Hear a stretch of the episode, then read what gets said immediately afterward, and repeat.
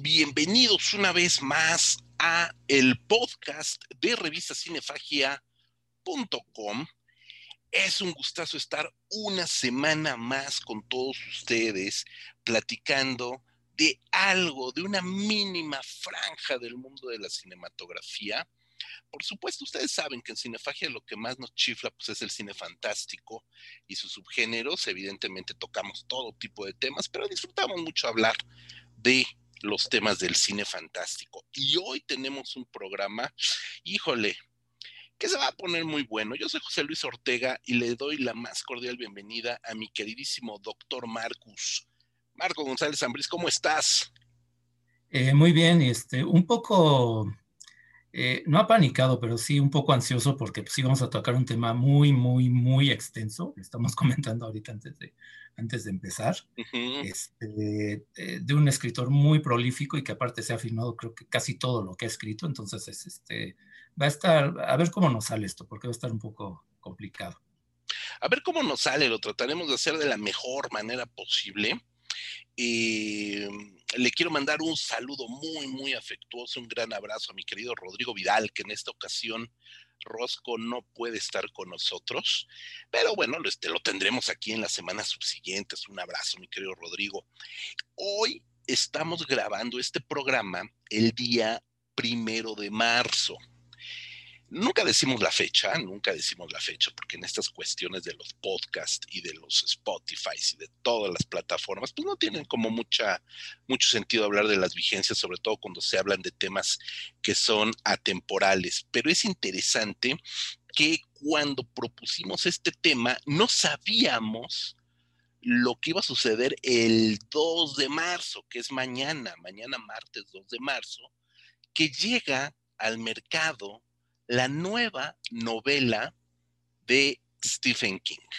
Mañana, 2 de marzo, se lanza en los Estados Unidos y bueno, también con estas plataformas de venta en línea a todo el mundo, Later, la nueva novela de Stephen King.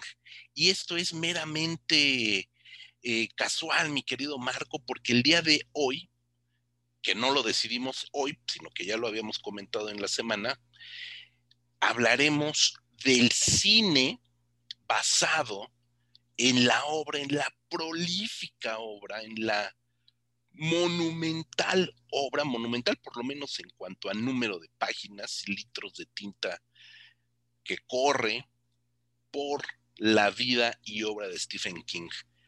Y como bien dices, Marco, es una labor titánica, es pantagruélico todo el universo de Stephen King y trataremos de ir viendo más o menos algunas de las cosas. Evidentemente de lo más conocido, comentábamos antes de entrar al aire, tiene 70 novelas aproximadamente, 200 narraciones o novelas cortas.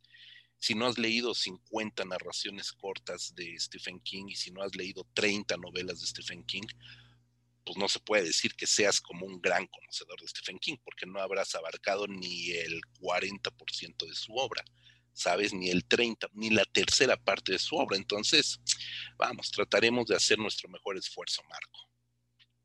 Eh, sí, exactamente. Este pues, es un escritor que de esas 70 novelas, eh, pues, casi todas se han filmado, muchos cuentos también se han filmado, entonces, este, eh, sí, evidentemente, sí, como, advertencia, lo decimos desde el principio, pues no vamos a hablar de todo, todas las adaptaciones, porque son demasiadas y hay muchas que no hemos visto, porque pues, también incluso ver todas las, adaptaciones es complicado, pero bueno, trataremos de ir un poco este, deshebrando em, qué lo hace tan popular, tan vigente, y creo que sí es algo que sí tenemos que, tocar en algún momento, ¿no? Sí, es un autor muy importante para el género. Un autor sumamente importante. Nosotros sabemos que es.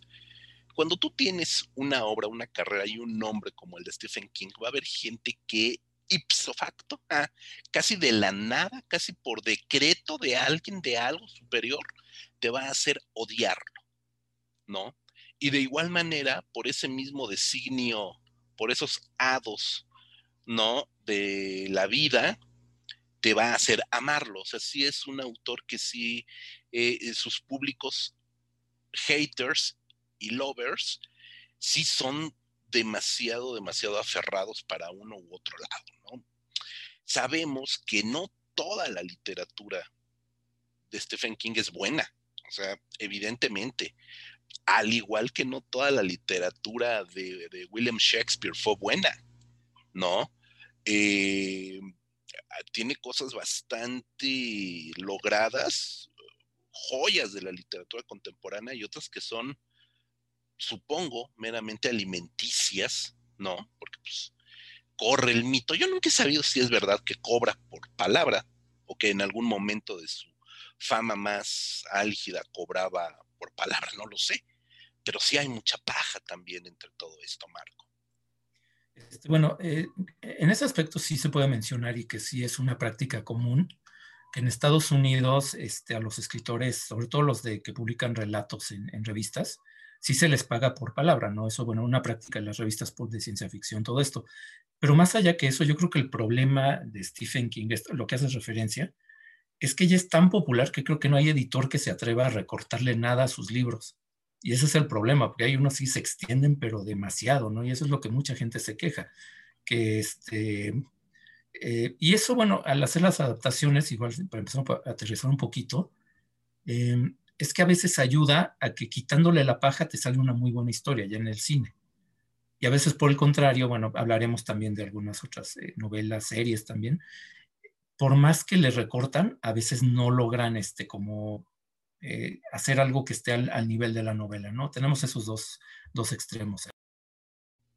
Sí, es correcto, es totalmente correcto. Vamos a, vamos a irnos ya, vamos a entrar en materia, ¿no? Porque creo que es mucho lo que, lo que tendremos que hablar. Estoy temiendo, Marco, es casi seguro que no nos va a alcanzar este programa para asentar un terreno en donde ir construyendo este edificio llamado Stephen King, pero evidentemente, evidentemente es un autor que él eh, comienza a publicar justo a mediados de los años 70, en el glorioso año de 1974. Eh, en ese año publica su primer novela, Carrie, y apenas un par de años después esta novela fue eh, llevada al cine, ni más ni menos que por Brian De Palma. Eso es algo que vamos a, ver en la primera obra eh, cinematográfica sobre Stephen King, corrió con la muy buena suerte de que grandes maestros del cine se fijaron en su literatura y mejor aún, grandes maestros del cine adaptaron y quitaron esa paja para crear películas sólidas y que hoy por hoy, lo comentábamos antes de iniciar la grabación, Marco, son piezas fundamentales del cine de terror. Es obra que no podemos dejar pasar por alto. Carrie es la primera novela y la primera película del universo Stephen King. Sí, y como dices, es casi simultáneo, porque que una película, una adaptación de una novela salga dos años después de la publicación del libro, es un, es un periodo de tiempo muy corto. Y eso sí marca toda la carrera, porque bueno, es una película que establece a Brian De Palma como un director comercialmente exitoso, porque ya era conocido, ya era como, tenía cierto renombre, pero no había pegado este, comercialmente, por menos no, no recuerdo yo que tuviera así como un gran éxito de taquilla antes de, de Carrie. Eh, establece, es la película también que pone en el mapa Sissy Spacek, que resultó nominada al Oscar, no nada más. Este, para hacer una película de terror en los años 70, no era nada sencillo que se, se tomara en cuenta el género a esos niveles. Y vaya, este, fue un, trancazo absoluto. Este, y creo que sí, desde entonces marcó, creo que desde, desde entonces que la primera adaptación de la primera novela de un escritor fuera tan exitosa, marca toda la carrera de Stephen King, porque ya desde ahí se, sabía que todo lo que escribiera, todas las novelas, algún productor iba a querer adaptarlas, ¿no? Este, incluso sin fijarse mucho si era viable o no. Es decir, no, bueno, este, Carrie fue un trancazo, lo que escriba vamos a estar ahí este, muy atentos a ver qué, qué saca a continuación, ¿no? Y Carrie además es que funciona, eh, es una película que creo que no ha envejecido, eh, es una, eh, retoma muy bien este universo adolescente del, del, bullying, que bueno, se habla mucho ahorita, pero eso no es nuevo, ¿no? Este, y, y lo retoma muy bien desde esa primera escena este, clásica, ¿no? Del, de la de la menstruación del personaje principal, cuando ella ni siquiera sabe qué es eso, este, por su, educación muy estricta, ya desde ahí te, establece muy, muy bien el tono de la película, ¿no? Y, es una película que sí se sostiene perfectamente por las actuaciones, el tono que le da Brian De Palma. Eh, por ahí alguna gente le molesta esto de la pantalla dividida, pero bueno, eso era ya del estilo de De, Palma, ¿no? Este, eh, y, es una película eh, creo que con todo merecimiento de los clásicos del cine de terror. Este, y, sobre todo yo, yo, me enfocaría en eso, ¿no? En cómo recrea ese universo adolescente, donde la falta de experiencia vital que tiene cualquier persona a esa edad hace que magnifiques todo, ¿no? Este, todo es un drama, todo es una crisis, este, te pasa algo malo y es la peor tragedia de la historia, y ya después vas madurando y te das cuenta, bueno, es que no era para tanto, pero en ese momento, en esa historia, creo que lo maneja muy bien este, eh, el director a partir del libro. Aparte, la imaginación de Brian De Palma venía de hacer el fantasma de la ópera, del fantasma del paraíso, perdón, que es una adaptación del fantasma de la ópera, pop, rock pop, este, sumamente visual, sumamente abigarrada. Eh, que, eh, dejó muy complacida la crítica. Con el público se tardó en despegar esa, esa película. Hoy es una película de culto, El Fantasma del Paraíso, pero, pero ahí ya nos daba muestra de un manejo de los espacios que en Carrie alcanza unas cotas de maravilla porque las usa para el servicio del terror, que eso también es muy interesante, ¿no? Eh, obviamente no estamos spoilereando nada, la película es del 76, si no la han visto es su culpa, perdón, es su culpa, pero toda la parte final, justo de todo el, las consecuencias del bullying y cómo Carrie reacciona a ese bullying, es brutal y nos ha dejado para la posteridad, nos ha legado grandes imágenes que hoy están en, la memoria colectiva de los amantes del cine de terror, aunque no la hayas visto en su momento. Yo no la vi en su momento. Yo no sabía hablar cuando la película se estrenó. Este, entonces, aun cuando la veas después, aun cuando la veas hoy, esta Carrie, esta Carrie del 76, esta Carrie con Sissy Spacek, que además Sissy Spacek venía de hacer Badlands de Terrence Malick, ni más ni menos. Eh, es un golpe directo, es un martillazo en la cabeza que, que aguanta muy bien la película, ¿no? Porque además está ubicada en este microuniverso tan blanco que es la high school gringa, ¿no? Y cómo aquí una chica como de las características de Carrie de Sissy Spacek, que uh, valga la incorrección política, es una white trash, es una chica, pues una campesina prácticamente, que además ha estado sometida por el yugo religioso de su madre, Piper Laurie, que es extraordinaria y también nominada al Oscar en su momento, pues la hacen ser el objeto de burlas en una América rural, gótica, estúpida, que no necesitaba de latinos o de afros o de asiáticos para descargar toda su ira con lo diferente, cuando esa diferente era parte de esa misma comunidad white trash, redneck. Entonces esa parte también es muy, es, como muy ojete, esa, esa parte, perdón por la expresión, es como muy mala leche, ¿no? Cosa que no funciona con el remake de Carrie, ajá, este, que tiene unos pocos años, eh, con Grace, Grace Moretz, que es una chica, es una chava chiquilla todavía, veinteañera, hermosa, es un ángel bajado del cielo esa niña, hermosa como pocas. No cabe en el papel de Carrie. Una chava con las características de eh, Grace Clomoretz no va a ser la, buleada de la, high school, va a ser la reina de la high school. O sea, está destinada a ser la chica más popular de la high school. De ahí que Carrie, remake, no funcione. ¿No?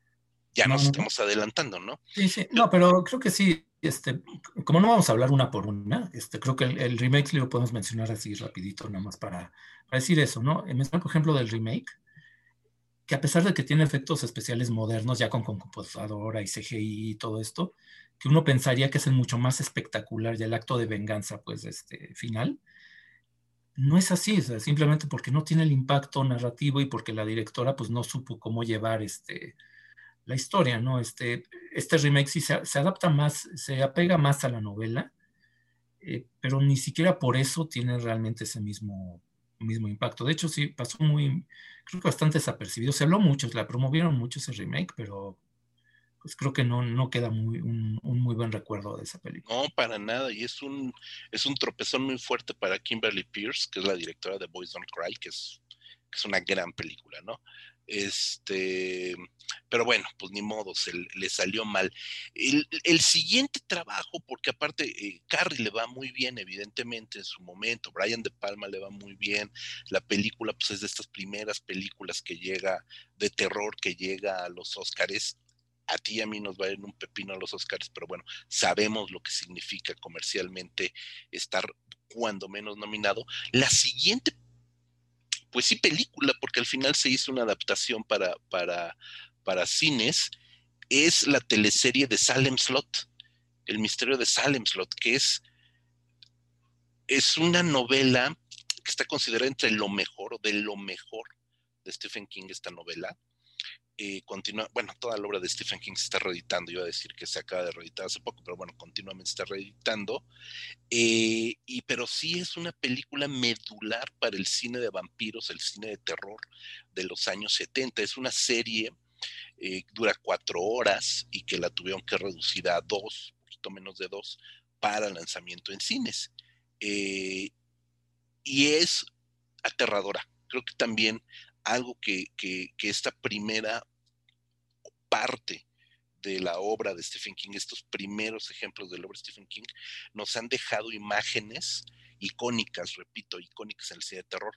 El vampiro de Salem Slot, que es toda, toda, toda la caracterización del Nosferatu de Murnau, es aterrador y tiene momentos escalofriantes y que constantemente se están repitiendo en modernas filmografías, ¿no? Esta parte del, del, del vampiro flotando, tocando en la ventana. Eh, o sea, hay mucha imaginería en, esta película de, de, Salem Slot y ojo, es dirigida por Tub Hooper, Tubi, Tub, Toby Hooper, ¿no? Director un lustro antes de la masacre en Texas y de Dead Alive, etcétera, etcétera. Entonces, ahí también corre con una muy, muy buena mano de un director especialista también en el género. Eh, sí, y que a pesar de ser una adaptación para televisión, no sufrió tanto por eso. Eh, eh, digo, como dices, es una miniserie que se hizo originalmente para televisión abierta, porque bueno, HBO creo que ya existía en esa época, pero todavía no estaba produciendo nada, pues era un, un, escaparate para películas antes de que salieran a video y antes de que salieran en otros formatos, pero no era todavía la, la casa productora de prestigio que, es, que soy. Eh, y a pesar de eso, pues, la, la, miniserie pues, es bastante efectiva, como dices, tiene estas eh, historias, estas imágenes eh, que han perdurado.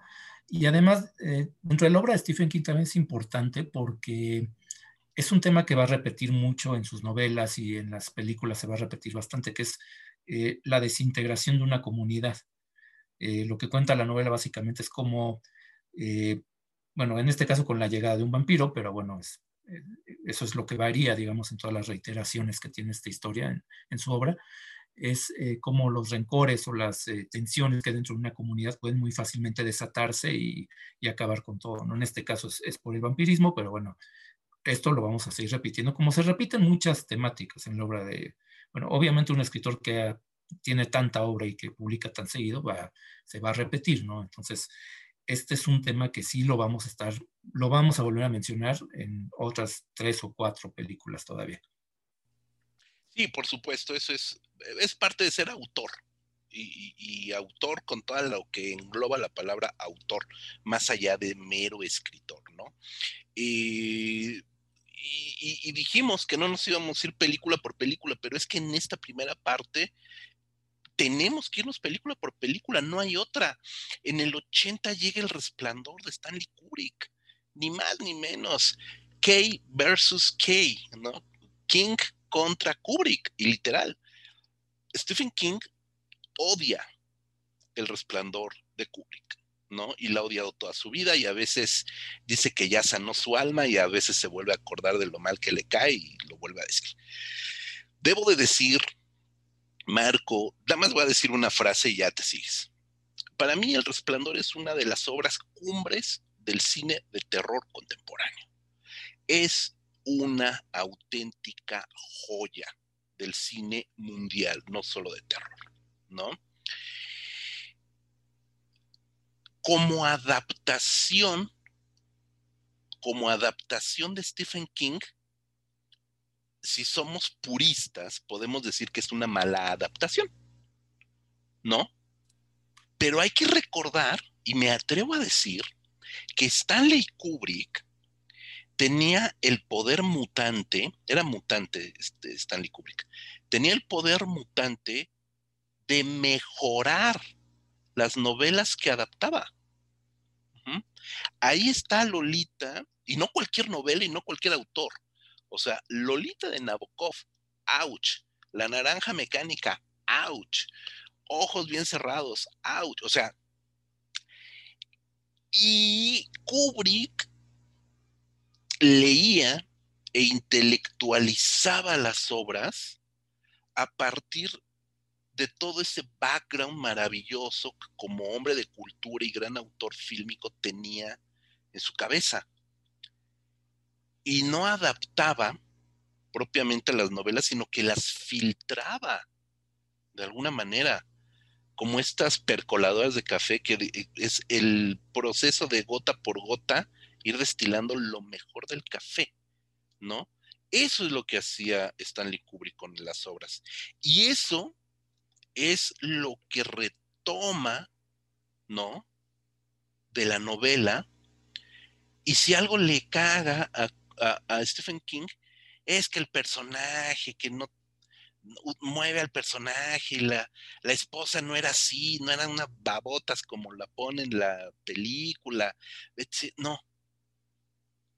A Stanley Kubrick lo que le interesa es la visión del mal no la visión de Jack Torrance, no la visión de Danny Torrance, que para eso está Doctor Who, no la visión de la mamá de Danny Torrance, no. Le interesa la visión del mal. Y la visión del mal es el Hotel Overlook. Y la película está contada desde el punto de vista del Hotel Overlook, donde las figuras ahí adentro, las de este plano y las del otro plano dimensional, los espectros, son piezas de ajedrez. Entonces, como adaptación, Stanley Kubrick toma tres renglones de la novela, los dispara hacia su universo y consigue una obra maestra del cine, Marco. Eh, Sí, totalmente. sí, se considera con, toda justicia una de las mejores películas de terror de la historia. Este, simplemente el hecho de que Kubrick la haya filmado y que haya dado pues, una obra de, tanta calidad, también sirvió mucho para afianzar al género de terror, para darle prestigio, ¿no? Eso tampoco se nos, se nos puede olvidar. Pero también es muy comprensible que a Stephen King no le guste esa adaptación por un aspecto muy personal, ¿no? Que el personaje, y esto sí es un aspecto autobiográfico, que es un alcohólico, el personaje Jack Torrance. Entonces, al eliminar ese aspecto de la, de la película o minimizarlo, porque bueno, de alguna manera el, el Hotel Overlook eh, termina por seducir a Torrance ofreciéndoles a, este, una copa, ¿no? En, mediante este, este eh, bartender fantasmal. Pero no es algo que la, la, película haga mucho énfasis. No es el aspecto principal, ese conflicto que tiene el personaje de no tomar, porque eh, se puede transformar en alguien capaz de lastimar a su propio hijo, que es lo que cuenta la novela, ¿no? Se pierde el control, se vuelve violento y tal. Eh, en la película, pues eso lo, lo desechó Kubrick. Sabía que pues no podía poner todo, plasmar todo tal cual. Eh, y sí, evidentemente eso a King, que retoma también el tema del alcoholismo en muchas otras novelas, pues no le, no le gustó nada, ¿no? Es algo tan personal y tan este, vivencial que para él es la, parte fundamental de la novela, que te lo borren, pues sí es como, eh, se entiende por qué, ¿no? Pero también viendo el, resultado final, viendo eh, la actuación de, Jack Nicholson, ¿no? Que siempre está al borde de la sobreactuación, pero que está en ese límite justo entre la locura, eh, Shelley Duvall, a pesar de que se peleó todo el rodaje con Kubrick, este, que por eso sale histérica, ¿no? Muchos dicen en, ya en las últimas escenas porque ya no lo aguantaba. Este, todo eso, todos esos juegos, ¿no? De laberinto, este, porque aparte los cambios que le hacen a la novela son muy adecuados, ¿no? Este, yo, no sé si podemos comentar de una vez la, la adaptación de la miniserie o dejarla para después, no sé, como, como quieras, pero creo que los cambios en este caso son afortunados. Eh, a, mí solamente el único cambio con, respecto a la novela que tal vez pudo haberse respetado mejor es el desenlace, porque, bueno, Stephen King sabemos en sus novelas le cuesta trabajo siempre los finales, hasta los fans se quejan siempre que los finales no siempre le quedan, son muy convincentes.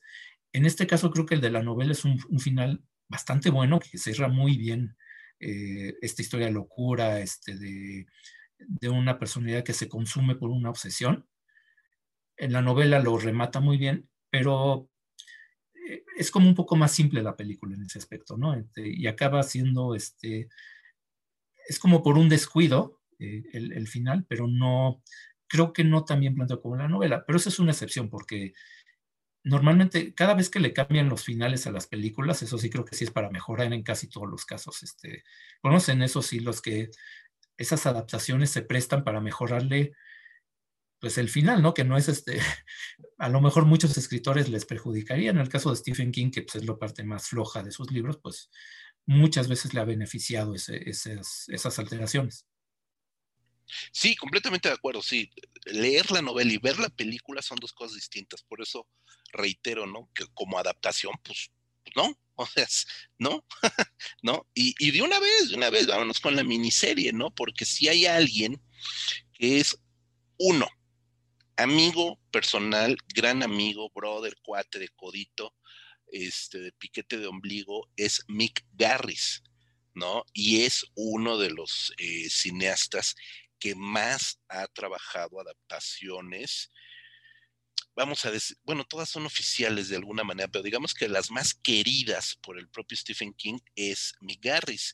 Y él dirige, bueno, Stephen King produce y crea la, miniserie como para sacarse la espina eh, ya bastante tarde, porque eh, es del 97, la miniserie ya tenía sus añitos. Eh, y es una miniserie, tres capítulos, me acuerdo de Rebeca de Mornay, que no tiene nada que ver con Shelley Duvall, evidentemente. Este. Me, me parece fría. O sea, sí, es una buena adaptación. Ahí sí, para que veas, es una buena adaptación. Y pero a riesgo de que se enoje con nosotros Mick Garris, que es nuestro cuate y con el que hemos chupado, no, no es cierto, lo conocimos, pero no es que sea nuestro cuate ni mucho menos. Este, Marco también lo conoce Mr. Mick Garris porque se la ha pasado viajando a México mucho últimamente cuando se podía. Eh, pues no, no, no es nada autoral la obra, no es nada autoral. Yo creo que Mick Garris es un buen maquilador, es un hombre muy culto, que sabe mucho de terror, que sabe muy bien, conoce muy bien a, Stephen King, pero la sombra de Stephen King es más grande que Mick Garris. Y por eso Mick Garris no se atreve a ser más autoral, a ser autor, a ser cineasta. Y en ese sentido me parecen, diría, si fuera fútbol, diríamos pecho frío, ¿no? Al momento de llevar las adaptaciones de King a la pantalla. Sí, este, sí, bueno, como dices, tuvimos eh, la, la suerte de conocerlo, porque, y aparte, es que es un pan de Dios, ¿no? Uno no quisiera ah, criticarlo porque es súper amable, muy, muy agradable, este, puedes platicar con él y acercarte y sin ningún tipo de actitud de diva ni nada, al contrario, ¿no? El tío Mick. Sí, sí, siendo que él podría pues muy fácilmente darse su taco, ¿no? Y decir, no, no, no, a ver, un momento, no, no te me acerques. No, al contrario, ¿no? Pues ahí sin ningún problema. Eh, pero sí, es una ilustración tal cual de la novela, que para empezar se está peleando con las limitaciones del libro, ¿no? Porque todas las escenas de los, estos animales de eh, arbustos, arbustos recortados como animales que se mueven, en el libro no funciona y lo ves en, las imágenes y menos, ¿no? se ve, la verdad, este, ridículo. Y aparte de eso, aparte de que nunca llega como que a despegar, aunque sí respeta más el alcoholismo y respeta más el libro y todo eso, pero aparte de eso, pues obviamente no, no hay manera de que te olvides de la versión de Kubrick. Y por mucho que le quieras dar el beneficio de la duda a la, a la miniserie, que pues sí, este, casi 20 años después, eh, la versión de Kubrick ya está tan metida en la cultura popular que no hay manera, ¿no? De por sí era muy complicado, ¿no? Tratar de este, hacer algo en contra de Kubrick es muy difícil. Y con algo que pues, sí está correctamente realizado, pero no tiene ni la atmósfera de, de Kubrick, esa atmósfera aterradora y este, realmente malsana que tiene la película de Kubrick. Esto pues es mucho más este, light en ese aspecto. Eh, y, y, recupera elementos de la novela que no funcionan muy bien. Entonces, este, pues sí, este, es la versión que del resplandor tal como Stephen King se la imaginaba, pero pues no es este, no es muy afortunada la verdad y pues digo, yo creo que los que la han visto ha sido más bien como por, por esa, esa duda, ¿no? esa curiosidad de qué hubiera pasado si este, eh, Kubrick hubiera respetado la novela eh, hubiera sido obviamente muy distinta, pero pues creo que sí hay elementos para, para suponer que Kubrick hizo lo correcto en modificar lo que no, no le pareció.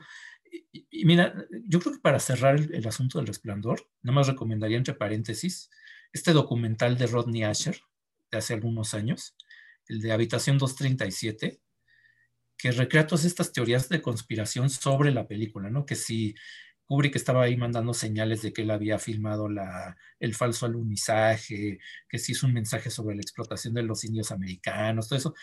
Eso te indica el subtexto que hay en la película, ¿no? Cosa que yo no creo que nadie tenga esas teorías sobre la miniserie, ¿no? Creo que de ahí, ahí se ve este, la diferencia entre, entre las dos versiones.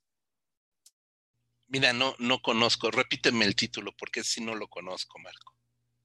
Es Habitación 237 eh, y es un documental así tal cual que recupera teorías y aparte está todo hecho con imágenes de la película de Kubrick, así reeditadas, para ilustrar cada una de esas teorías medio locas. Pero además lo que hace el director muy interesante es que él entrevistó a la gente que inventó esas teorías y lo que oímos es la voz de cada uno de ellos explicando estas teorías, ¿no? No, es que Kubrick realmente quería decir esto y no sé qué, y que es eh, sacándose la manga, ¿no? Cosas muy, muy curiosas, muy locas, pero que de repente te hace dudar, ¿no? Que es este, y repito, de la miniserie creo que nadie va a tener esas, esas hipótesis. Sí, no. No, pues mira qué bueno, gracias por la recomendación, lo, buscaré, no lo conozco. Y pues desde aquí, desde Cinefagia, un saludo a Mick Garris, que como bien dices es un tío espectacular y, nos escucha, sabemos que escucha este podcast, este, que no se enoje porque le dijimos Cold Chest. Al, buen eh, Mick Garris. La siguiente película, esa nada más es, nada más mencionarla, eh, Creepshow, es dirigida por George Romero, ni más ni menos, pero te digo que tiene unos directores bien chingones para, para las primeras este, películas. Es divertidísima, es divertidísima. Ahí vemos eh, justo, justo interpretación actoral de Stephen King convirtiéndose en, un vegetal viviente. Eh, el episodio de las cucarachas me da mucha cosa, así es así de, son cinco, cuatro, cinco cuentos, no me acuerdo. Este, pero ya, pues nomás es un buen divertimento. Todos los episodios son dirigidos por Romero. Son cinco, son cinco. Tres son adaptaciones de cuentos de, Stephen King, dos son guiones originales de Stephen King. Este, y pues ya, él interpreta a un palurdo, granjero palurdo, este, que es muy chistoso de ver, ¿no? Pero pues ya, creo que es un homenaje a los cómics de AC Comics, etcétera, etcétera. Marco, algo quieras comentar.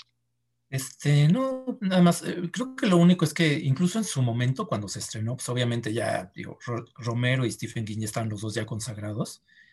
Y, si revisas, porque bueno, es de 83, 84 la película, yo también tenía, no sé, 8 o 9 años, Este, no, es que me haya tocado leerlo ni nada, pero sí este, revisando las revistas de la época y las que se Fangoria, todo esto, tienes que hubo muchísima expectativa y sí fue creo que un poco decepcionante para la gente que esperaba pues, algo, pues creo que más aterrador, ¿no? Porque finalmente sí es como un homenaje simpático, pero más allá de experimentar con el lenguaje visual de los cómics, creo que tampoco es este, no es la mejor película de ninguno de los dos. no, no, no, no, no, es un divertimento para ambos creo que está completa en YouTube, no deberíamos de decir esto. Si quieren verla, veanla. Tampoco, digo, tampoco se va a enojar este Stephen King de que la veamos en, YouTube. Este, luego, el, el, el, el 83, no, Show es del 82, Marco, es del 82, porque en el 83 vienen tres películas. El 83 es un muy buen año para Stephen King. Eh, y nos vamos a ir rápido con dos maestros enormes. Christine de John Carpenter. Una película eh, estupenda. La vi hace relativamente poco, un par de años. La volví a ver, Christine. Eh, cuando la vi por primera vez me pareció una divertida película, una película pues muy chistosa, ¿no? Y ya, la vi hace mucho, como adolescente o algo así. Tampoco la vi este, en su momento, tampoco son, no son películas que haya yo ido a ver al estreno ya la vi mucho después en videocassette. Pero ahora que la vi, es una película de una, de, una relación tóxica brutal, ¿no? Desde que el coche es feminizado, desde el momento en que se lo dan al, bueno, no se lo, bueno, sí se lo entregan al chico y este, le dicen, este, eh, her name is Christine o she's Christine, algo así, le están poniendo ella, y ya después con la película sabremos que hay dos mujeres que tuvieron un desenlace fatal con el auto y por eso es mujer, Cristín. Y es una relación de celos y toxicidad brutal. Y creo que ahora que la vi con este espejo de, relación tóxica, de una relación tóxica, de celos tóxicos, de brutalidad, pues prácticamente de, de pareja tóxica, me encantó mucho más. De verdad que la disfruté muchísimo. Y, John Carpenter, wow. Wow. sí, sí, sí. Sí, esa es otra que no ha envejecido. Y ni siquiera los efectos especiales, porque todas esas escenas donde el auto se reconstruye siguen siendo muy impresionantes y, las hicieron eh, pues todo con efectos prácticos, porque no había, no había efectos digitales en, en 1983. Y, sí, es una película eh, que también le modifica bastante a la novela. La novela la conozco y la novela va mucho más como porque el origen del mal no es el auto mismo, sino eh, el que está poseyendo pues al, chavito, al adolescente que reconstruye a Christine, es más bien el dueño anterior, que era un tipo este, ex convicto, eh, alcohólico, abusivo, etcétera, etcétera, y como que su espíritu pervive en el coche. Eso lo quitaron de la película y a pesar de eso funciona muy bien. Este, eh, es, como dices, una cuestión de relación tóxica que funciona también muy bien viéndolo actualmente, pero aparte la película está, está muy bien hecha. Eh, bueno, John Carpenter ya para entonces ya había demostrado lo que podía hacer. La actuación de Keith Gordon, una parte muy buena, que es el, este chavito que es seducido por, por Christine y que empieza a transformarse y perder este, sus amistades y, y, a la novia, etcétera, etcétera. Eh, tiene también puntos en contactos con Carrie, porque también es ese tipo de personaje marginal, pero aquí le da la vuelta y lo hace como eh, del, punto de vista masculino, ¿no? Este, de cómo un chavito que siente, pues no sé, que no está cumpliendo a lo mejor su, papel como hombre, de repente va por el mal camino, ¿no? Es una película que sí se mantiene muy bien y, creo que también estuvo despreciada durante mucho tiempo, ¿eh? Creo que no se le valoró bien. Es probable, es probable, porque sí, cuando, cuando encuentras este tipo de películas que envejecen muy bien y que a la luz de nuevas corrientes de pensamiento, de nuevas fórmulas este, políticas o lo que quieras, adquieren un nuevo significado, te habla de que eran películas adelantadas a su momento y que seguramente no fueron bien vistas. Yo estoy casi seguro de que no fue bien recibida en su momento Christine quién sabe. Este, no, ahí sí esa parte que me gustan mucho los números y las taquillas y cuánto ganaron y todo, no me metí a ver este cuánto, hizo Cristina en, taquillas ni nada, pero es una película delirante, delirante y majestuosa. De ese mismo año 83, otro gran maestro, otro de los grandes maestros del cine. Ya le dedicamos un podcast completo a David Cronenberg. Dirige La Zona Muerta, que es también su primer coqueteo con el cine de los Estados Unidos. Venía de filmar Videodrome, una película pues vamos, ¿qué, ¿qué, más personal puede ser que ahí surge la teoría de la nueva carne ya como, como teoría filosófica, fílmica, y nos enseña el pensamiento de David Cronenberg ya madurado después de todo, todo, todo lo que hablamos en el podcast de David Cronenberg, que les, pues les recomendamos que lo escuchen. Y de repente pues, se va a los Estados Unidos, bueno, la filma en Canadá, pero se va porque es una coproducción con Estados Unidos, a hacer esta película eh, La Zona Muerta de un hombre que además es eh, Christopher Walken, que es este extraordinario actor Christopher Walken, a mí me encanta siempre, eh, que es un tipo que tiene un accidente, se queda en coma cinco años y cuando despierta tiene poderes mentales, ¿no? Y es capaz de ver. Es capaz de dos cosas. Primero que nada, como de leer a la gente con tocarla. Con tan solo tocarla puede leer los pensamientos de la gente, su presente, su pasado, etcétera, etcétera. Y al mismo tiempo vaticinar el futuro. Entonces se da cuenta de que Charlie, Charlie Sheen se va a convertir en un presidente déspota, ¿no? Y vemos la película hoy en día, esta no la he visto, hace, bueno, no la he visto hace poco, sí la vi pues, pero no la he visto hace poco, pero, pero David Cronenberg y Stephen King, pues estaban adelantando 40 años, no menos como 30 a este no casi 40, pues es del 83, 40 años, 35, a, a este Donald Trump. No, muy chistoso. Y es una película, es una muy buena película. Creo que es una gran película también de, David Cronenberg. Y es una también de las grandes adaptaciones de, eh, de Stephen King. Este, sí, bueno, como dices, ya hicimos un podcast de Cronenberg completito, pues tampoco vamos a hablar tanto, ¿no? Pero eh, sí, ¿no? Este, uno pensaría, no, es que está pagando derecho de piso, ¿no? Y tenía que hacer a lo mejor una adaptación, limitarse. Eh, no, eh, yo la película la vi hace algunos años, la volví a ver. Igual es otra película que se mantiene muy, muy bien. Este, a pesar de que no son como las preocupaciones más temáticas, lo más, lo que más le, le interesaba pues a Cronenberg, eh, sí se nota pues un poco el compromiso de hacer una película por encargo, de una novela ya popular, todo esto, pero se sigue manteniendo muy bien también. Eh, tiene estos episodios de, eh, de los poderes paranormales y de las que están muy bien recreados, resultan muy convincentes. y sobre todo la imagen final, ¿no? De este, este político cobarde defendiéndose de un intento de asesinato. Es una imagen que no recuerdo bien, pero creo que eso sí fue aportación tal cual del guionista.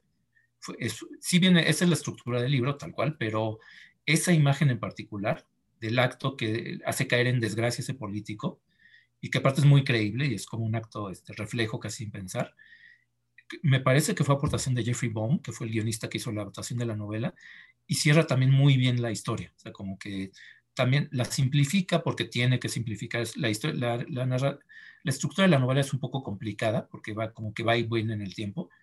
La película es mucho más lineal, pero también funciona muy bien. También es, es otra de las que sí hay que mencionar a fuerza y de las que hay que colocar como de lo, de lo mejor, de, bueno, de todas esas este, 70 o 50 películas de Stephen King, también hay que ponerlas entre lo mejor. Sí, definitivamente.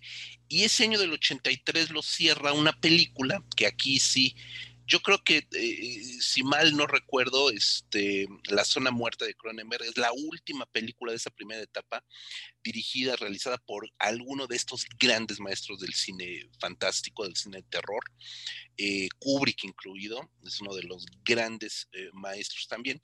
Este, y a partir de ahí ya comienzan a, a tomar su obra directores pues buenos artesanos, este, directores eficaces, eh, no todos vinculados al cine de terror o no siempre vinculados al cine de terror, comienzan también a venir películas que no son necesariamente de terror, que adaptan novelas de Stephen King, pero este, este año del 83 cierra con un pequeño clásico, pequeño clásico, que a mí de niño me marcó también, que es Cuyo, Cujo, le decía yo, porque lo leí, lo pronunciaba como lo veía escrito con J. Cujo, una película dirigida por Louis Tig, eh, es un director, creo que es otra película famosa, es Alligator, película del cocodrilote, porque en realidad es un, no es un gran cineasta, pues es un cineasta, es un director de cine bastante eficaz. Y esta película me gusta mucho, la vi también hace relativamente poco, porque es la primer película, la primera adaptación que sí es de terror, pero que no es de terror sobrenatural. No tiene que ver nada con vampiros, ni con embrujos, ni con poderes mentales. No. Es un perro, y, fíjate qué vigente puede ser también. Lo muerde un vampiro, bueno, no un vampiro, un murciélago, lo muerde un murciélago, se contagia de un virus que no es el COVID, es otro virus. Pues creo que es rabia, ¿no? Tal cual. Este, y a partir de eso el cuyo enloquece pero enloquece de una manera brutal y salvaje. Y luego es, dijeras, es un chihuahuita, pues como sea, ¿no? Es un pinche San Bernardo que es capaz de, con la testa, con su cabeza, es capaz de destruir un coche donde están atrapadas una señora y su hijo. Punto final. A mí me causó mucho miedo esta película de Cuyo. Y me, pero bueno, ahorita hoy a mis 28 años de edad, este, pues la recuerdo de verdad con, mucho cariño esta película, cuyo es extraordinaria. Y es de estos pequeños clásicos que han ido ganando con el tiempo. Eh, sí, totalmente. Este, y como dices, no tiene nada de sobrenatural, pero sí es muy, muy efectiva. Eh, hay un par de cosas que me gustaría recalcar de la película. Uno, la actuación de Dee Wallace, que en ese momento estaba colocada como una reina del terror, porque había hecho un par de películas también muy importantes del género ya después se fue por otro camino, pero su actuación ahí, bueno, es, es, muy buena, es extraordinaria. Eh, y lo otro son los efectos especiales, porque algo que te sorprende después de ver la película, cuando te pones a ver fotos de detrás de cámaras y de cómo se filmó, de verdad te sorprende mucho ver que en algunas escenas el, San Bernardo era un güey con un disfraz de perro. Está tan bien hecha que nunca te das cuenta de eso. En ningún momento dices, ay, no, ese es un peluche. No, no, no, está todo perfectamente este, igual. Y, como mencionas de Christine, no había efectos digitales, no había este, eh, cómo hacer eso con medios tecnológicos que luego ni siquiera son tan buenos. Eh, también es una, ese también aspecto es algo, no, no ha envejecido para nada la película, sigue siendo muy convincente. Y finalmente, nada más con respecto a la novela, este, fíjate que la novela tiene el, el aspecto de que es como mucho más de, te va contando, todas las pequeñas decisiones que toman los personajes, como una serie de circunstancias y factores que son, parecen triviales, ¿no? Un viaje, este, que alguien se les compone el coche, cosas así, pero te lo van cadenando hasta desembocar en una tragedia, ¿no? Es, porque aparte el libro es mucho más trágico que la película. Digo, tampoco, este, no es que la película sea, sea bonito lo que pasa, pero el libro es todavía peor. Entonces, este, digo, y a pesar de eso, la película sigue teniendo mucha fuerza, tampoco es que sea este, algo muy, ligero ni nada. Sí, sí, sí te genera mucho suspenso y mucha tensión. Y sí, también, este, sin ser de un director tan conocido, también es una muy buena película de, Stephen King. Sí, y ha crecido con el tiempo también. También ha crecido con el tiempo. O, por, o si no ha crecido, por lo menos se ha mantenido como una muy buena película de, de terror bastante eficaz. Eso también es interesante. La película todavía, todavía mueve, que eso es lo padre. Después de esto sí ya vienen cosas que las vamos a mencionar Vamos a mencionar los títulos. No creo que haya necesidad de detenerse en cosas como Firestarter, una película infame. Digo, tiene su gracia porque está Drew Barrymore chiquitita, se enoja y prende fuego, ¿no? Como llamas a mí. Bueno, no prende fuego ella, eh, hace que, las cosas, los objetos, este, se enciendan, ¿no? Entonces, eh, eh, tampoco es mala, la peli es mala este Marco asienta, entonces supongo que estás de acuerdo. Sí, y la otra de ese año, porque también estoy viendo acá la lista, también es bastante mala, aunque tuvo varias secuelas, pero es bastante mala también. Los chicos del maíz, ni más ni menos, Children of the Corn, la primera de 25, van como 6, 7, porque hace poquito hubo un reboot que ya no vi, evidentemente. Pero me acuerdo que esta peli, lo, lo, único más o menos interesante de la película, pues era Linda Hamilton, ¿no?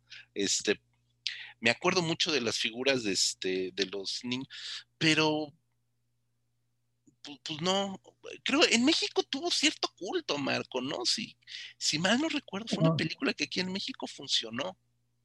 Sí, bueno, supongo que a nivel mundial, porque este, digo, para que hayan hecho tantas secuelas es porque, digo, algo le fue bien en tiene, comercialmente. Pero es mala. creo que la premisa es, es, interesante porque son niños este, asesinos, niños diabólicos, que digo, no, no es que estemos vendiendo trama, porque pues eso es obvio desde las primeras escenas, pero sí está muy, muy mal hecha. Yo recuerdo mucho y desde que la vi, y la vi, este, no sé, tenía como 12 años en video, que esos efectos especiales del final eran, híjole, no.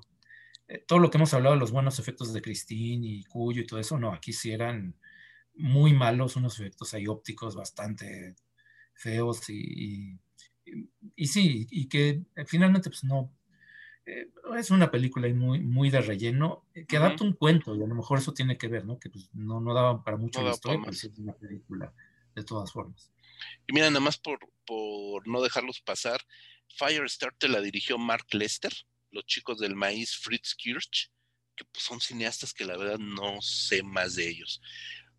Y, y, las que siguen tampoco van a ser nada buenas, ¿eh? Este Cat's Eye, de Lewis Teague, que ya había hecho esa joyita de Cuyo. Aquí Cat's Eye son tres cuentos, otra vez con Drew Barrymore chiquita que ve un duendecillo, un algo, ¿eh? un duende, es un duende, un duendecito que, pues no aporta nada. Y es el año también de este Silver Bullet, una película de hombres lobo. No sé si quieras decir algo de ella, Marco. Creo que es una eh, película muy menor, con, perdón, comparada con las películas de hombres lobo de la época. Eh, An American Werewolf in London, este, Aullido, por supuesto, eh, Wolfen incluso, este, esta película es muy menor.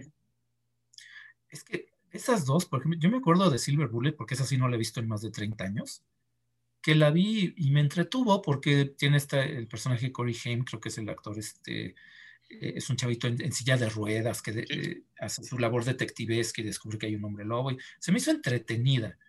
Eh, pero no, no, vaya, tampoco es que es una gran película. Y la, del otro de Cat's Eye, pues por lo menos ahí tiene un episodio este, es más o menos entretenido, que es este del, el que, del tipo que obliga al, al amante de su esposa a dar la vuelta a, través del edificio por la cornisa, o sea, por fuera del edificio lo tiene que por lo menos tiene ahí escenas de suspenso y está medio curiosa.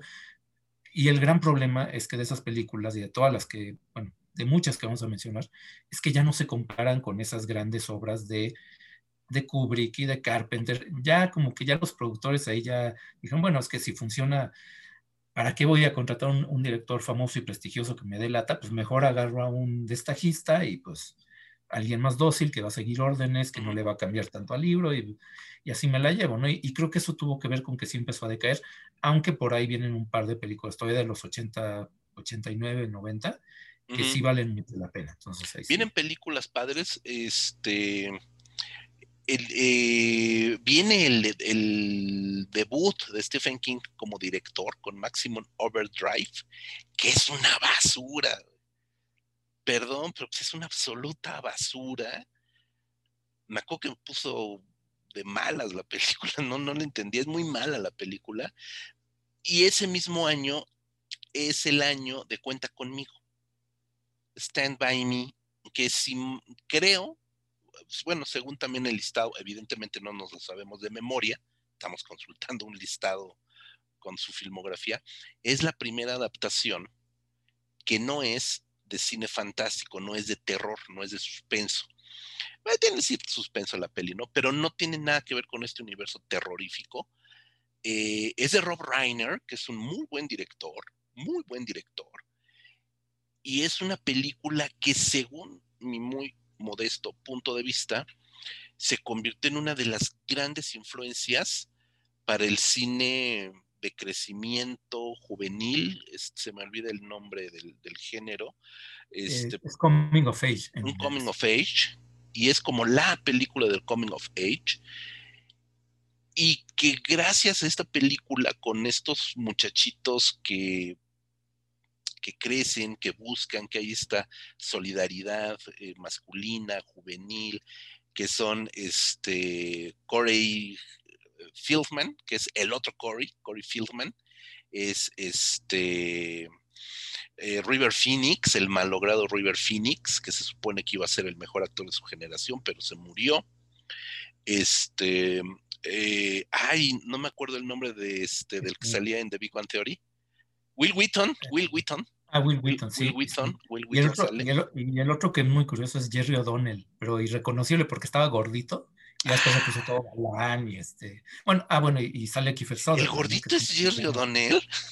Sí, sí, sí. Es que te digo, es increíble porque tú ves el antes y después y dices, no, no, no, perdón, me lo cambiaron, ¿no? Este, ¿dónde, qué pasó ahí, no? Pero, pero sí, y, como dices, es que refleja muy bien, es que tal como lo dices, ¿no? Esas amistades de los 12 años, los 13 años, cuando dejas de ser niño y ya se empiezas a tener otras inquietudes, muy bien dirigida por Rob Reiner, como que supo perfectamente cómo acoplar al elenco, a los, a los cuatro niños, porque pues eran niños este, todavía todos los, los actores que hacen esta cuestión de un viaje que pues, no tiene nada terrorífico, es más bien una, una aventura ¿no? que tienen ahí. Eh, una película que también pues, es de las más queridas eh, por el público en general, porque no tiene nada desagradable. Bueno, tienes esta cuestión grotesca de la escena del, del concurso de comer pies y todo esto, mm. que que cae en lo grotesco, pero tampoco es nada, este, no es violento, no es este, pero sí, vaya, es una película así muy, muy querida, que creo que fue importante porque en ese momento todos los que tenían casillado todavía Stephen King como, ah, ese autor que nomás hace violencia y tal, dijeron, ah, no, es que sí puede hacer, como que también puede tocar otros temas, ¿no? Puede ser, este, eh, sí vale la pena voltear a ver este, a ese escritor que se, ha enfocado en el terror, pero puede hacer otras cosas y lo puede hacer muy bien, ¿no? En este caso. Sí, por supuesto. Y además algo bien importante, esta relación eh, fraternal de estos chicos, de estos muchachos de Stand By Me, es la que vamos a ver en It. ¿No? O sea, es, es, es eso, es eso, y estaba germinando ahí esta, esta idea, ¿no? Este, y bueno, pues es una, es una gran película, si no la han visto, véanla, porque hay gente, Marco, debo de decirte, tú lo sabes, hay gente que estas películas que no son de terror, que no son de una literatura de terror de Stephen King, las menosprecian. Las menosprecian de una manera bastante este, injusta, injusta para Stephen King, porque le están negando la posibilidad de demostrar que también es un buen escritor de novelas que no tienen que ver con el género de terror, y le están negando la posibilidad a unas películas que son unas joyitas en sí mismas. Vamos a comentar en dos o tres películas que no tienen nada que ver con el género de terror y que, ouch, son muy buenas. Y cuenta conmigo, es una de ellas. La siguiente película es uno de los clásicos de ciencia ficción barata de este pues de los ochentas, que es The Running Man una película protagonizada por Arnold Schwarzenegger y el gran amor de mi pubertad, que era María Conchita Alonso, porque era bellísima. Este. En, una película que es como un juego de la muerte, porque obviamente estamos en un estado totalitario, en un lejanísimo 2017, ya lo pasamos, perdón, este, la, película es del 87, la filmaron en el 87, la película, la novela, la novela la escribió con seudónimo. Es de las novelas que Stephen King escribió bajo seudónimo, hay que decir que muchas de ellas están escritas bajo seudónimo, y es del 82, en el 87 la filman, y es una película de ciencia ficción, de aventura, muy violenta, eh, donde un grupo, donde los prisioneros, los reos, pues la gente que está en la cárcel, es llevada a unas especies de arenas para jugar eh, por su vida, y si sobreviven a la arena, pues ya son puestos en libertad. Este, Arnold Schwarzenegger evidentemente es un hombre inocente que ha estado encarcelado injustamente y que a partir de concursar en, The Running Man, que es como se llama el programa de televisión este, de cacería humana, pues tiene la oportunidad de escapar, ¿no? Este. No la recuerdo tan bien, como que no, como que no, como que creo que también Robocop, este, Total Recall incluso, pues son películas que tienes más en la memoria de este estilo de, ciencia ficción violenta, este, que esta de Running Man. Creo que es una peli que pues, pasó como muy de noche. Sí, lo que pasa con esa adaptación es que es como hecha la medida de Schwarzenegger y se nota, porque sí le hicieron, hay por ejemplo el libro sí está, es mucho más eh, oscuro, mucho más, este, e, e, eso sí es una, distopía totalmente, es, em, y, bueno, el problema también es que ya no podrían filmar, eh, es imposible que vuelvan a filmar esa, esa, esa novela tal como se escribió, porque la novela, y bueno, pues sí, ni modo spoiler y lo que quieran, eh, termina con un, con un avión estrellándose contra un edificio, cosa que en Estados Unidos, después de los atentados de las Torres Gemelas, jamás en la vida van a, van a filmar, o sea, un productor tendría que estar loco para proponerlo. Eh, y aparte, el tono de la novela es mucho más oscuro, no tiene este, porque es muy colorido, ¿no? Eso de los disfraces y que salen con sus nombres, eso en la novela realmente no sale, es más como una cuestión de eh, una sociedad totalitaria donde sueltan un prisionero, pero lo van siguiendo mediante cámaras de vigilancia y no, tiene este colorido de, la película. La película es entretenida, pero pues digo, tampoco, y, se sale pues de lo típico, de lo que uno piensa cuando piensa en Stephen King, no, no tiene mucho que ver, digamos, con ese, ese universo, ¿no? Con sus personajes, esta cuestión costumbrista, pues realmente no tiene nada que ver. Es correcto. Ahorita que dijiste que está hecho a la medida de Arnold Schwarzenegger, me acordé incluso y en el tráiler se ve, hay un momento cuando va a empezar a concursar, los ponen como en un cochecito y bajan por un tobogán, algo así, donde el conductor del programa le dice algo así como de tus últimas palabras, un mensaje, algo así, y el güey dice, I'll be back. Oh, y eso es así como de por el amor de Dios, no te hagas eso. Ah, ¿no? Entonces sí es como, como, bueno, pues sí, entendemos, ¿no? Que, eres Schwarzenegger y, que ya esa es tu frase y su lápida va a decir I'll be back y esperemos que no regrese porque si cumple el epitafio en su tumba, pues se convertiría en zombie, ¿no? Entonces esperemos que no regrese nunca. Pero sí, es una película, creo, Marco, prescindible de Ronnie Man, ¿no? Con todo y María Conchita Alonso, perdón. ¿No? Después vendrá en el 89 otra de las grandes películas que es Cementerio de Mascotas, Pet Cemetery, que además me encanta que es dirigida por una mujer, Mary Lambert. La película evidentemente tiene que, bueno, si no han leído o visto Cementerio de Mascotas, perdón, la culpa no es de nosotros por spoilerear. Y si no, por lo menos ya vieron el remake. Tiene que ver mucho, evidentemente, con la paternidad, ¿no? Evidentemente, pero también con la maternidad. Hay una parte también muy fuerte con esta parte de la maternidad eh, y la relación de madre-hijo y luego madre-hijo monstruoso, que de verdad Mary Lambert pone en escena extraordinariamente bien. Creo que esa sensibilidad femenina, perdón, ayuda mucho a la película. Y la película en sí misma es una pequeña joya, ¿no? Creo que, creo que es de esta segunda mitad, después de que ya dejamos a los grandes maestros que hablábamos, este, esta es la gran película de esa segunda mitad de los 80, ya amarrando casi con los 90. Pet Cemetery es una gran película y que también se ha mantenido muy bien con el tiempo, Marco. Eh, sí, y, creo que pasa también un poco lo que mencionamos con Carrie y con El Resplandor, es que si uno ve el remake, que se ajusta más a la novela en ciertos aspectos, pero no tiene esa personalidad, ¿no? en este caso sí, Mary Lambert supo darle como que un, toque personal, agarró ese, material de la novela y le, lo adaptó, digamos, para lo que quería decir de acuerdo a su sensibilidad. Y este remake es apenas de hace como dos o tres años, creo que es de 2017. 19. Es del 19. es muy reciente.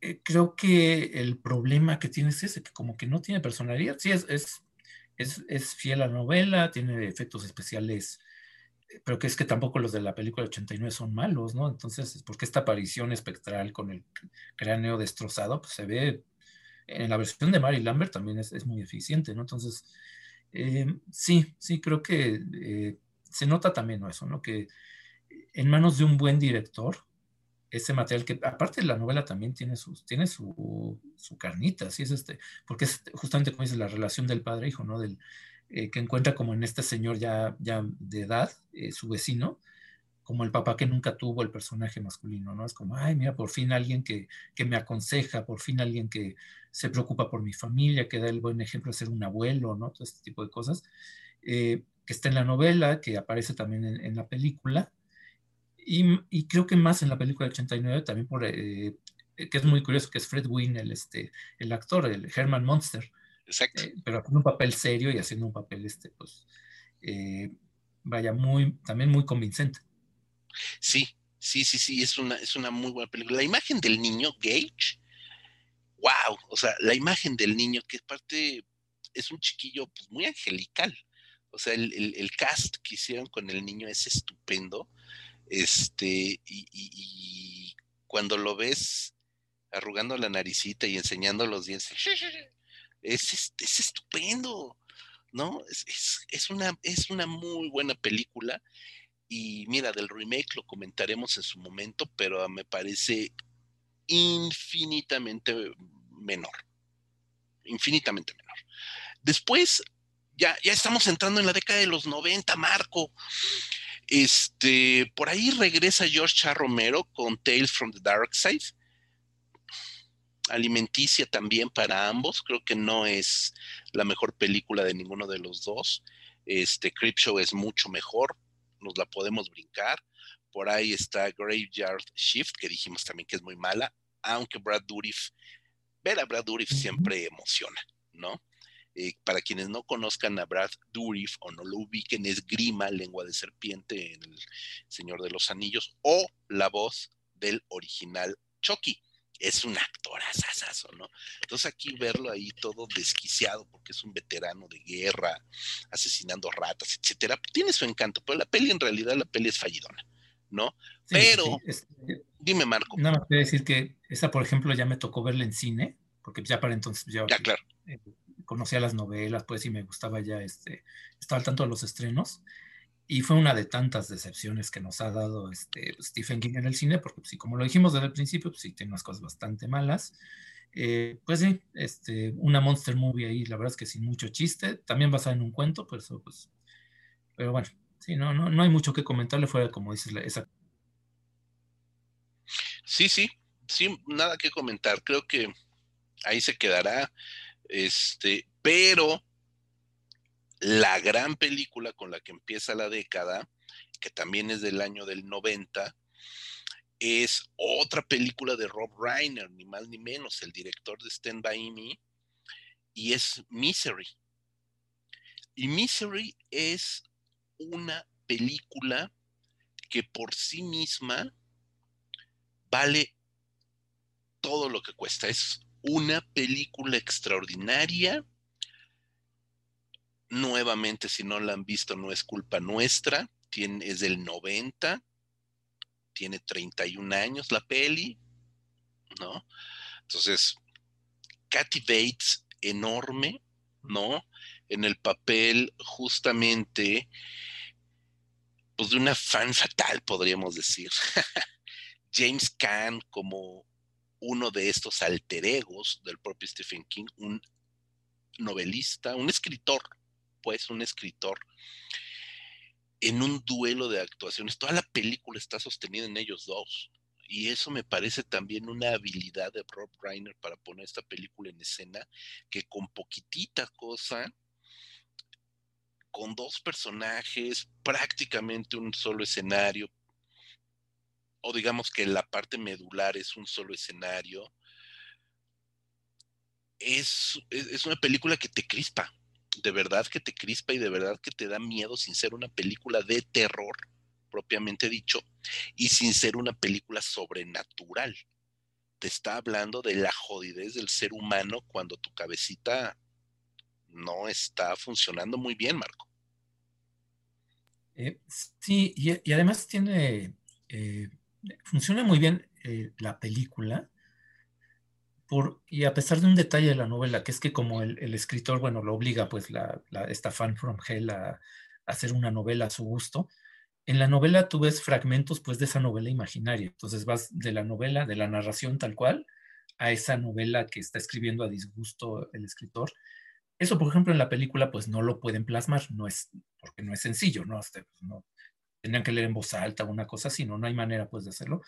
Y a pesar de eso funciona perfectamente la película, ¿no? Es este, eh, tiene todo el suspenso de la novela, tiene toda este, esta incertidumbre de, el personaje en una situación al parecer fácil, porque nada más tiene, o sea, no, no es como un ente sobrenatural, no es, en apariencia es alguien, es una situación manejable, pero desde el momento en que te das cuenta que esta señora está loca, pues eh, cualquier cosa puede pasar, ¿no? Entonces, eh, sí, también una, una muy buena película. Eh, y Rob Reiner también demostrando que podía, muy versátil, porque hablamos eh, del Coming of Age, que es Stand By Me.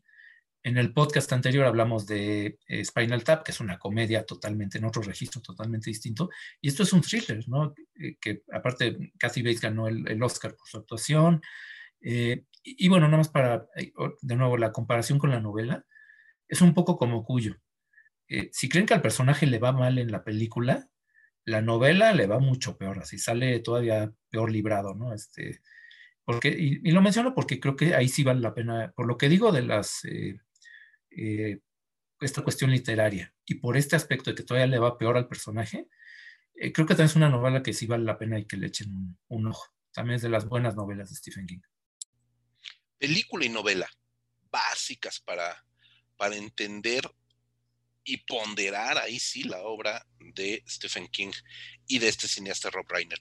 Y del 90 es también uno de los grandes iconos del cine de terror de la década de los 90, una teleserie que también se hizo una, pues una adaptación para cine que es It, que evidentemente la tenemos muy fresca por el remake de hace un par de años, bueno, bueno, sí, como tres, cuatro años por la primera y la segunda parte. El, remake de Andy Muschietti, bueno, lo tengo muy fresco. Pero esta película, telefilme, en realidad, esta serie de televisión de Tommy Lee Wallace, este, creo que sí marcó a toda una generación. El Pennywise de Tim Curry es infinita, perdón, pero es infinitamente superior eh, al, al, propuesto por eh, Andy Muschietti. Eh, y nada, creo que es una película que con sus efectos especiales rústicos de tele, porque es de tele, rústicos, te provoca unos momentos de miedo espectaculares. Los que vimos esa película en su momento, recordamos perfectamente la escena de las regaderas, Pennywise saliendo de la coladera, que Andy Muschietti no se atrevió a volver a poner en escena, como otras cosas. A mí me parece, y, la vi hace poco también, este, entre paréntesis, el 95% de las películas que hemos comentado están disponibles en DVD en México. Ya si, si quieren o queremos comprar importados, bueno, y es otra cosa, ¿no? Salem Slot se tiene que comprar importado el DVD con la versión restaurada, por ejemplo, ¿no? Pero bueno, IT lo consigues en 50 pesos en, las tiendas de DVDs, eh, literal, en 50 pesos.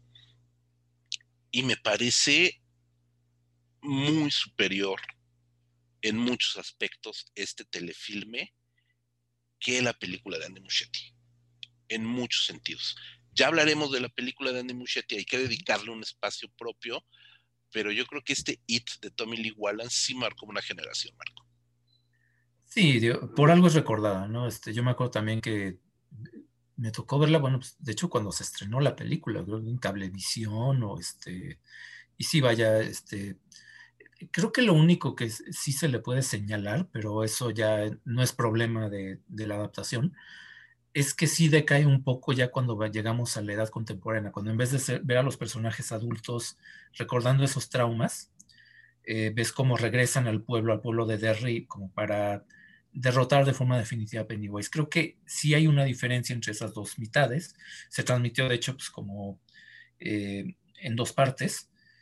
Y, creo que mucha gente tiene esa opinión, ¿no? De que es más fuerte la primera parte que la segunda, la segunda decae un poquito. Eh, ya comentaremos la, nueva adaptación, que también se dividió en, dos partes, esa película. Eh, pero eso, para mí, yo creo que es un problema más de la novela. O sea, creo que sí es este, ya una cuestión es una novela muy larga, muy, muy extensa. Em, y creo, como pasa en muchos casos con Stephen King, que es mejor al principio, que va perdiendo fuerza. Y, bueno, sobre todo porque en la novela hay cosas que, igual, eh, cosas que nunca se van a adaptar por una cuestión, ya no de corrección política, sino de sentido común, porque hay, hay unas escenas ahí de sexo eh, entre menores de edad que yo no sé qué estaba pensando Stephen King, la verdad. Eso me refería al principio, cuando decías que llegó un momento en que los editores tenían que haberle dicho, oye, este, no es necesario que tu libro sea de 900 páginas y hay escenas que pues la verdad no, no, no funcionan, te sacan totalmente la narración, ¿no?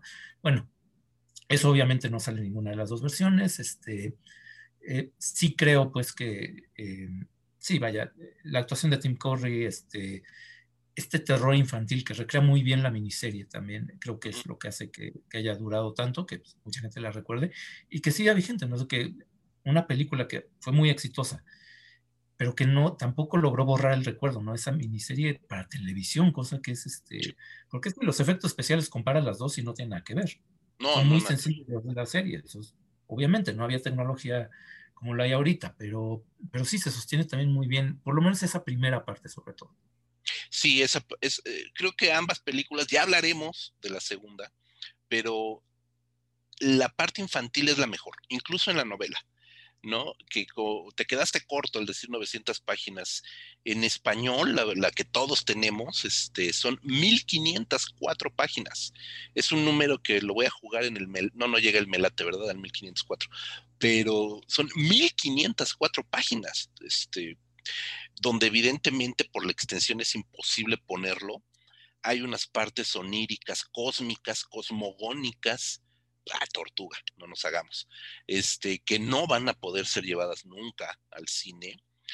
Eh, la parte sexual con los críos nunca van a poder ser puestas en el cine, menos ahora. Entonces, pues sí, ambas películas van a estar cojas de alguna manera, no hay de otra no hay de otra. Pero sí, esta película tiene al gran Tim Curry como el gran pilar de esta película. Bill Skarsgård no lo hace mal, pero nunca va a ser como Tim Curry. Y Tim Curry era literal pues, de carnita y hueso, el actor allí. No necesitó efectos especiales para generar miedo, él, ¿no? Es estupenda. Yo creo que ya vamos a tener que irle cortando marco porque si no, no vamos a acabar nunca.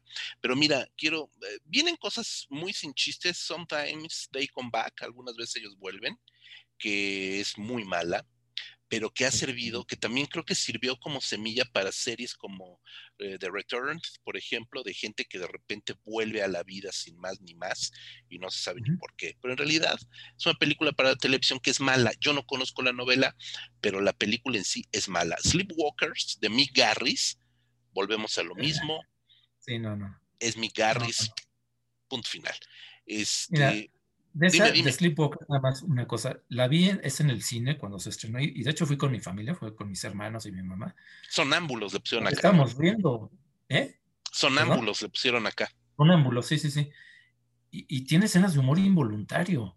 Sí, perdona a Mick Garris, perdona a Stephen King, pero nos estábamos riendo y, nunca se me va a olvidar eso, ¿no? La, escena del elote, que digo, no sé si alguien, el que la haya visto no puede olvidar esa escena. Claro soltamos la carcajada porque era ridículo, ¿no? Entonces, bueno, sí, es, un, es una mala etapa. Este, a pesar de IT, hay varios años ahí donde sí, era más bien cosas pues poco recomendables. Sí, yo la única que rescato porque me gusta, pero es una adaptación. Es, no es una adaptación, pero sí es una recuperación del mito de Jekyll y Hyde, del Dr. Jekyll and Mr. Hyde, que es de Dark Half la mitad siniestra. Me encanta la película, es de George A. Romero, vuelve un gran director de cine de terror clásico, George A. Romero, con una película donde tenemos nuevamente un escritor, otra vez el alter ego de, Stephen King, eh, dividido en dos, así, tal cual, un escritor, este, pues, em, mediático, mainstream, eh, y un desdoblamiento con un actor, con un escritor, perdón, puerco, sucio, cuya literatura es este, grotesca, pornográfica, sangrienta, brutal y que evidentemente tiene éxito porque el morbo vende. Entonces, a partir de eso se juega ahí una situación como de, de este doppelganger, como de este desdoblamiento del bueno y el malo que siempre viven en una sola persona. La película me gusta o me no la he visto hace, esta sí es de las que vi en su momento en videocassette, obviamente. Tengo el videocassette todavía, saben que tengo VHS por ahí, todavía tengo de Dark Half. Este, y me gustó, me gustó, creo que es una película que en su momento aguantó mucho, no sé si hoy aguante todavía Marco, no la he vuelto a ver. Yo la vi hace algunos, ya tiene algunos años que la repasé. Eh, creo que uno espera más. ¿eh? Eh, por lo menos en mi caso, ves George Romero, ves Stephen King. Eh, pero para empezar, creo que no, tampoco es la mejor novela de Stephen King y creo que eso sí acaba por afectar este, la película. Al final, no es, no es la historia. Sí, tiene este aspecto del escritor, del desdoblamiento de la personalidad. pero realmente para mí, por lo menos para mi gusto, no hay en la novela ni en la película nada que realmente sea muy memorable. O sea, como que está bien, pero nada más. Pues vamos a dejarla. Vamos a dejarla con que está bien a secas. Vamos a dejarla con que está mejor que Sleepwalkers. Este, y, hay, y hay que quede. Vamos a cerrar esta primera parte del, con dos películas que nuevamente son de obras que no tienen, por lo menos la primera, que no tiene que ver realmente con el cine, nada con el cine de terror, ni con el fantástico, pero que es una de mis películas favoritas de toda la vida, que es de Shawshank Redemption, eh, una película dirigida por Frank Darabont, ni más ni menos, un, gran, un gran cineasta, que aquí en México se llamó eh, Sueños de Libertad, ¿no? Con Tim Robbins, Morgan Freeman, que es una película, mayormente es un drama carcelario, ¿no? De un hombre que es Tim Robbins, que quiere escapar de la cárcel, lo va a lograr, no vamos a decir cómo, que originalmente se llama, es, bueno, que originalmente, que, es una novela que, que originalmente no se está, vamos, como que la gente tampoco pelaba que fuera de Stephen King, porque es un drama perfectamente bien llevado, nominada a los Óscares, etcétera, etcétera. Sí, exactamente. Es que no, no entra en este estereotipo ¿no? de, lo que es Stephen King. Eh, y bueno, nada más recordar que Frank Darabont fue uno de los que se benefició de los muchos estudiantes de cine que aprovecharon esa, esa costumbre que tiene Stephen King de que si algún estudiante quiere hacer eh, uno de sus cuentos, quiere adaptar unos cuentos, le cobra un dólar de derechos, ¿no? Frank Darabont hizo eso con una película, un corto que se llama The Woman in the Room, si no recuerdo mal. Y después, bueno, ya después pasando el tiempo hizo esta adaptación que sí, efectivamente, pues es, vaya, una, creo que es la película más popular basada en, en obra de Stephen King, aunque mucha gente no lo ubique porque no es de terror. Eh, tiene un aspecto curioso que al cambiarla, ahora que se habla mucho de esto de que los personajes, este, diversidad y, y que ya ves que James Bond va a ser este, bueno, que quieren que todos los personajes sean afroamericanos o negros o este, que sean asiáticos y le están cambiando ya. Va a ser negro. Superman, etcétera, etcétera. Bueno, el personaje que hace Morgan Freeman en la película, en la novela corresponde a un irlandés pelirrojo, cosa que evidentemente pues no tiene nada que ver con, con Morgan Freeman, ¿no? Pero a lo que voy es que pues a nadie le molesta, ¿no? Este, ahí tienes un ejemplo de que mientras la historia sea buena, y mientras el cambio no sea forzado, mientras no sea como vamos a meterte una moraleja a la fuerza, puede funcionar muy bien y nadie se va a molestar.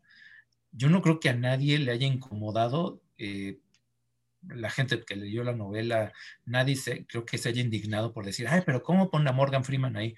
No, tú ves la película, tú ves el nivel de actuación y se vuelve parte de la historia, que aparte, bueno, está perfectamente bien llevada, que dura sus tres horas, creo, dos horas y media por ahí, pero es una película aparte que no, en ningún momento se te hace pesada ni aburrida, ¿no? Es, una película aparte que te, te enganchas desde el principio. Em, y sí, no vaya, como drama carcelario, también pues, de los mejores en, en su tipo, ¿no? Este, sí, obviamente sí tenemos que mencionarla, aunque parezca que tenemos que hablar solamente de cine terror, tenemos que mencionarla como de las mejores adaptaciones de, es una absoluta joya, es maravillosa la película. Debo decirte, Marco, que yo, la película es del 94, apenas estaba empezando a estudiar cine de manera formal. Me obsesioné con Rita Hayward. Me obsesioné con Rita Hayward. Este, quienes han visto la película sabrán por qué, ¿no? Y si conocen a Rita Hayward, Hilda, por ejemplo, una de las grandes películas de cine negro, cine clásico estadounidense, sabrán por qué y me obsesioné con los martillos miniatura, con los martillitos chiquitos. Quería yo un martillito chiquito que nunca me compré, por cierto.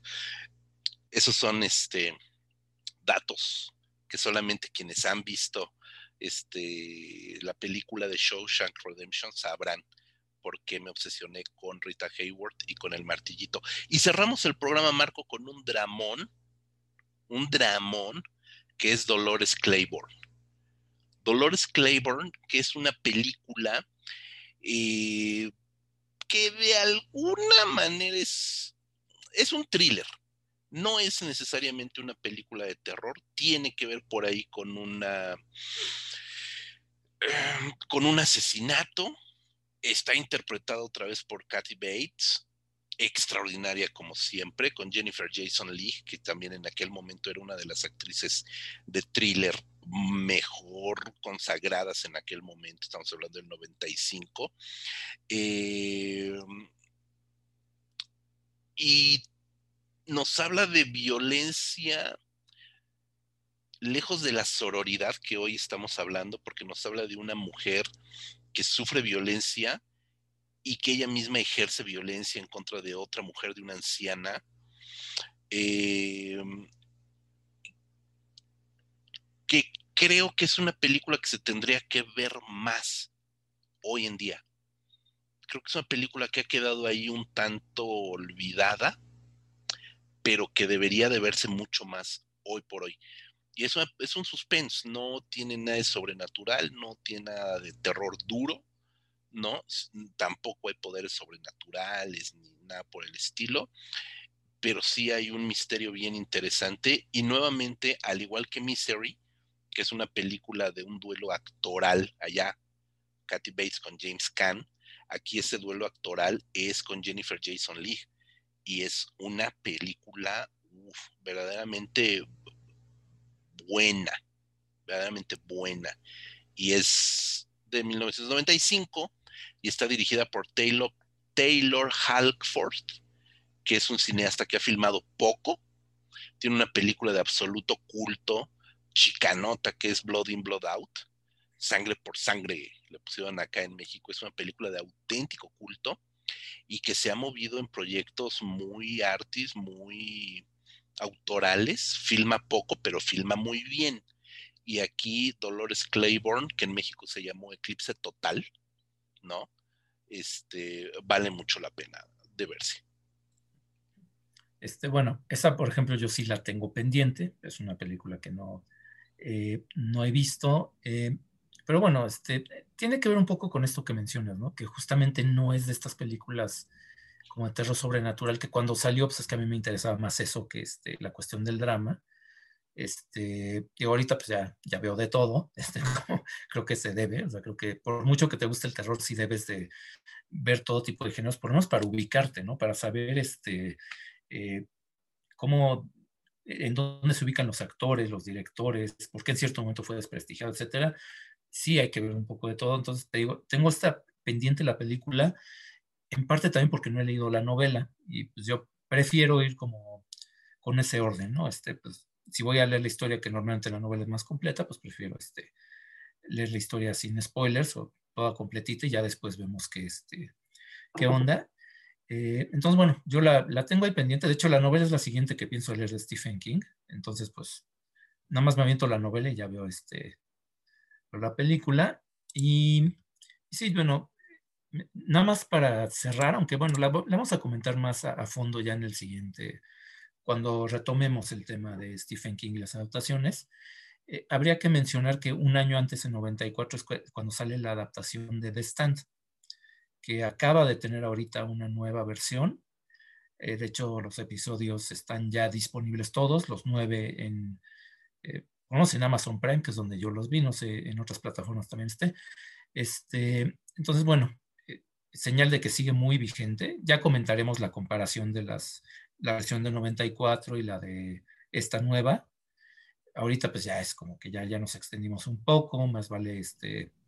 Pero bueno, creo que por lo menos ya quedó claro este, la importancia que tiene dentro del género porque a lo mejor los muy chavos, los que ubican nada más Hito, este, estas nuevas versiones que han sido pues, desiguales y otras buenas, pero comercialmente no muy exitosas, hablaremos de eso más adelante, eh, a lo mejor no pueden valorar ¿no? lo importante que era, este, porque sí era todo un suceso. Yo sí recuerdo, hablé ahorita de las decepciones que nos causó ver algunas que salieron en cine porque no las iba a ver, pero es que sí era todo un suceso la nueva película Stephen King, sí era una, una marca registrada y era algo que, que tenías que seguir como fan del género, ¿no?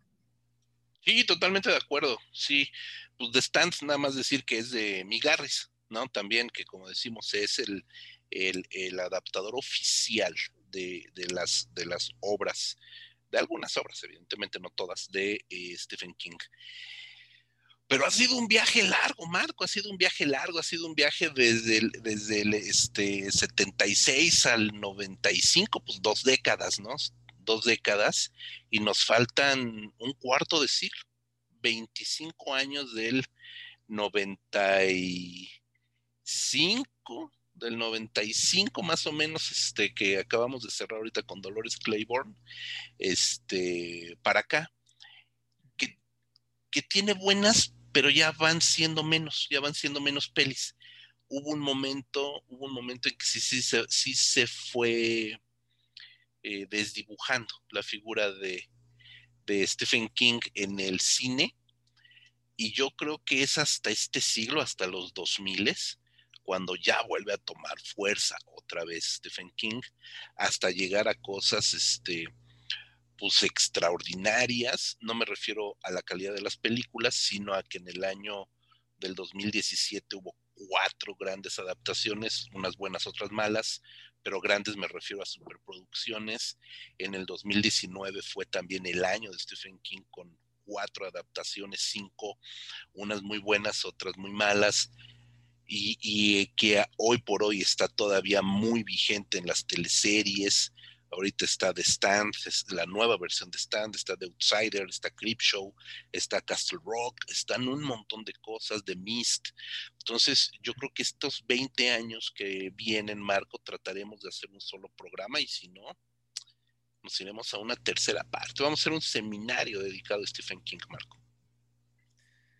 Este, pues sí, eh, si están este, tomando nota, ya tienen material para dar un curso, porque si esto sí es este bueno, pero bueno, este, dentro de todo, dentro de las muchas malas adaptaciones, también hay, ahorita por ejemplo las que mencionamos, la mitad son, por menos la mitad son recomendables, o muy recomendables. Entonces, pues, igual, eh, sí estoy de acuerdo que a lo mejor en esos, en estos, en los siguientes veintitantos años, eh, hay que buscarle un poquito más para encontrar cosas de calidad, pero también es porque se ha producido más, ¿no? Entonces también hay que, bueno, ya lo estaremos discutiendo y estaremos viendo en detalle eh, qué, qué sucedió pues en esos segundos 20 años de, adaptaciones.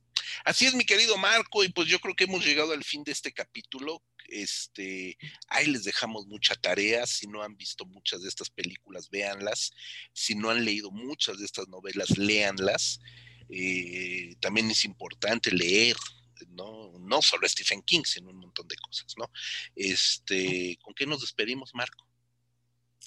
Eh, bueno, eh, ya que no está eh, Rodrigo, bueno, pues recomendarles que escuchen el podcast de Puros Cuentos, que se dedica pues, a todo lo que es la cultura ñoña, digamos, todo esto que tiene que ver con, con los cómics, pero pues que tiene mucho que ver también con las series y con toda esta cuestión del, de cultura geek en general. El podcast lo pueden escuchar en la misma plataforma, en el mismo canal donde está Cinefagia, se alternan un podcast de puros cuentos y uno de Cinefagia, entonces pues ahí pueden escuchar ahí a Rodrigo y sus eh, compañeros también muy conocedores del tema, pues ahí discutiendo todo tipo de cosas. hicieron hace poco una lucha libre, por ejemplo, entonces pues ahí seguramente van a aprender mucho escuchándolo. Sí, mira, yo te lo voy a decir ahorita que no está Rodrigo, porque luego se crece mucho. Eh, pero es un muy buen podcast. Yo me divierto mucho con, su podcast, porque además es muy divertido. Este, aprendo también, porque pues, uno no sabe todo, evidentemente, en esta vida. Y me, he conseguido varios de los cómics o libros que luego ahí comentan este, porque sí le saben bastante al, tema. Son muy buenos podcasts los de puros cuentos, ¿no? Te lo digo aquí entre nos, aprovechando que no nos esté escuchando Rodrigo, porque luego se le sube el atole a la cabeza. www.revistacinefagia.com, Facebook, Twitter, Instagram y por supuesto en Spotify, en Amazon Music, en iTunes, en Google Podcast, diría, citamos nuevamente a Rodrigo, en los sitios finos donde pueden encontrar podcasts, ahí van a encontrar revistas Cinefagia. Nos escuchamos la siguiente semana. Muchas gracias, mi querido Marco. Yo soy José Luis Ortega. Muchas gracias a Stephen King por darnos tanta carnita para deshebrar. Hasta la próxima.